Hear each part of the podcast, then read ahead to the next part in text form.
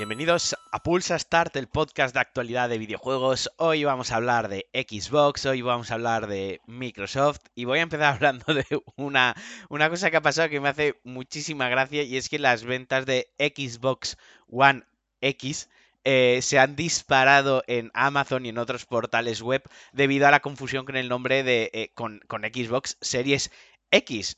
Todos aquellos que decían que el naming, que el nombre de la nueva consola no daba confusión con, la anterior generación, que estaba bien nombrada y que los consumidores, que los compradores lo iban a ver fácil, pues toma ya. O sea, me parece, eh, a, modo de anécdota, me parece, me parece súper gracioso y súper divertido, porque la verdad es que da confusión y yo ya lo dije en su día que me imaginaba a, a la típica madre, al típico padre que iban al corte inglés a regalarle a su hijo la última consola de Xbox y no sabían muy bien qué consola tenían que pedir.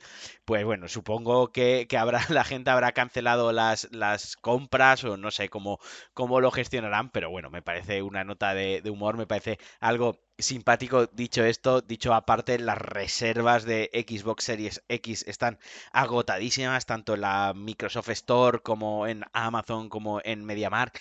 Eh, PlayStation 5, tres cuartos de lo mismo. Yo pude reservar la mía porque estaba a las nueve y media de la mañana en un game esperando a que levantasen la persiana, porque bueno, pues por movidas, por taritas mías, yo quería reservarla en una tienda física, no la quería reservar a través de internet y por poco me quedo sin reserva. Pero como he dicho, hoy vamos a hablar de Xbox, vamos a hablar de un megatón, de un notición, y es que Xbox compró, el otro día anunció que ha comprado Bethesda, ha comprado todos los estudios del, publisher, que es algo bastante, bastante gordo, pues eh, se hace con ocho estudios de golpe y además estudios, un sello Bethesda que tiene auténticos juegazos y que tiene sagas de las más importantes, de las mm, más influyentes e incluso sagas muy old school que, vamos, que tienen seguidores, seguidores, legiones de fans. Por, hacernos una idea, pues han comprado eh, Arcane, que pues, son los dueños de, o los desarrolladores, mejor dicho,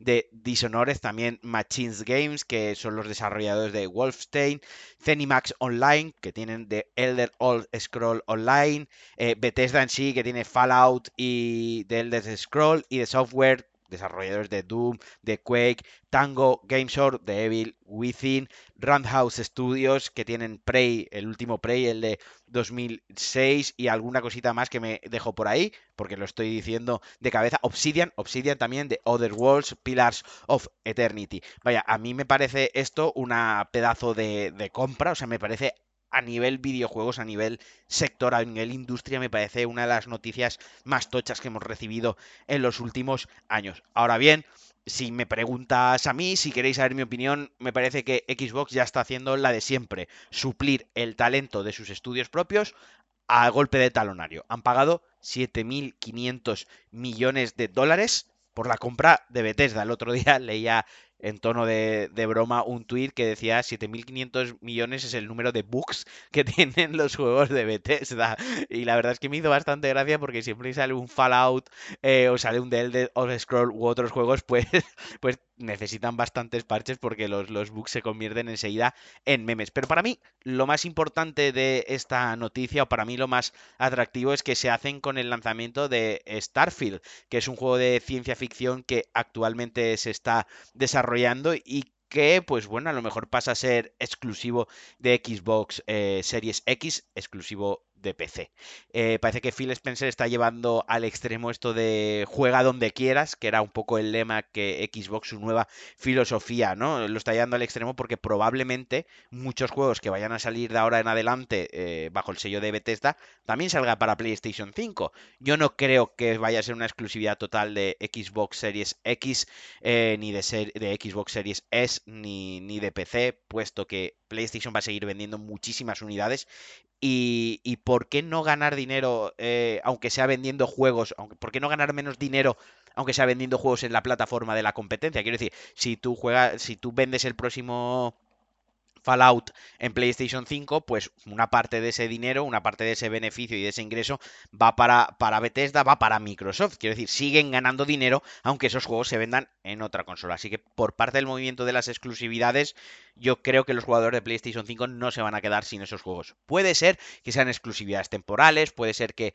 los juegos en, las plataformas de Microsoft pues tengan algún extra, tengan skins, tengan a lo mejor el juego online sea gratuito, sea... no lo sé. Obviamente todo, todo el catálogo de Bethesda que ha estado entrando y saliendo del Game Pass se va, se va a quedar ya en el Game Pass de manera definitiva. No han dicho cuándo, han dicho que pronto irán introduciendo todos estos juegos. Lo que a mí, pues, es por esa parte me parece bastante guay. A ver, no son juegos Day One de momento, porque lo serán en el momento que empiecen a salir juegos de Bethesda, pero oye, eh, engorda bastante el catálogo del Game Pass y como digo, son juegos muy, muy importantes. De esta manera, así repasando un poquitín por encima y sin enrollarme demasiado los estudios que tiene Microsoft, pues tiene 343 con Halo, tiene World Edge con Edge of Empire, tiene The Coalition, que son los encargados ahora de Gears of War, tiene Moyan, que es los encargados de Minecraft. El ejemplo de Minecraft nos viene perfecto porque Minecraft ha seguido saliendo tanto en Nintendo como en iOS, como en PlayStation, ha seguido saliendo en otras plataformas. También tienen a Turn 10, que para mí actualmente si no es el mejor estudio, es de sus mejores estudios con Forza Motorsport. Tienen a Rare con Seath of Tai, Banjo, Banjo Kazooie, disculpad, Ninja Theory, que sacaron el último Hellblade, que es un auténtico juegazo. Si no lo habéis jugado, os lo recomiendo. Tienen ahora eh, Tango, bueno, ya os he nombrado Tango Games Work. Lo estoy diciendo de memoria porque la verdad es que son bastante, bastantes estudios. Me lo podía haber preparado, pero no lo he hecho. Lo siento.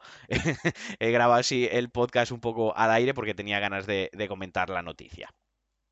Y así por repasar un poquito las, las sagas que se queda que se queda Microsoft con esta compra, pues como os he dicho, se queda Fallout, se queda The Elder Scrolls, se queda Doom, Quake, Wolfenstein, Commander King, Prey, Rage, Dishonored, The Evil Within, Starfield y Deathloop y Ghostwire Tokyo. Estos dos últimos eh, se anunciaron en, el, en la presentación de PlayStation 5.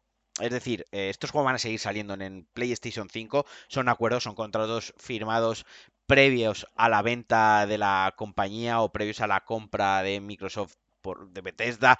Mm, entonces eh, se respetarán eh, estos acuerdos, se respetarán estos contratos y los juegos seguirán saliendo. Como digo, como imagino, mejor dicho, supongo que luego posiblemente eh, tengan exclusividades temporales.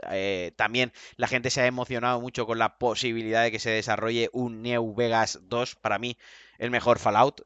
New Vegas fue el mejor Fallout, puesto que iba un poco más allá en cuanto a la toma de decisiones, en cuanto a la capacidad y al desarrollo de los diálogos con los NPCs. Así que, bueno, por esa parte esperemos que, que sí, que ahora que tienen dinero, ahora que tienen cheque en blanco prácticamente, se animen y desarrollen la, la próxima entrega.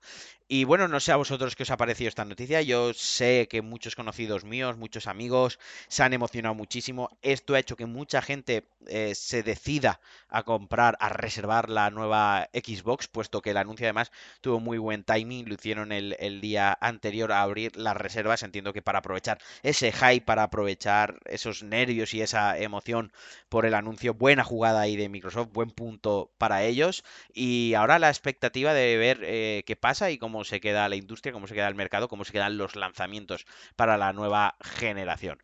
Pues nada, hasta aquí el Pulsa Start de hoy. Como siempre, muchas gracias por muchas gracias por estar ahí. Valoro muchísimo si me dejáis estrellitas en Apple Podcast, si me dejáis comentarios en iBots y ya si me queréis dar un retweet, si me queréis hacer un poquitín de spam sano en vuestras redes sociales, yo os lo agradezco con todo mi corazón. Os mando un abrazo fortísimo, espero que tengáis una buena semana, que juguéis mucho y adiós.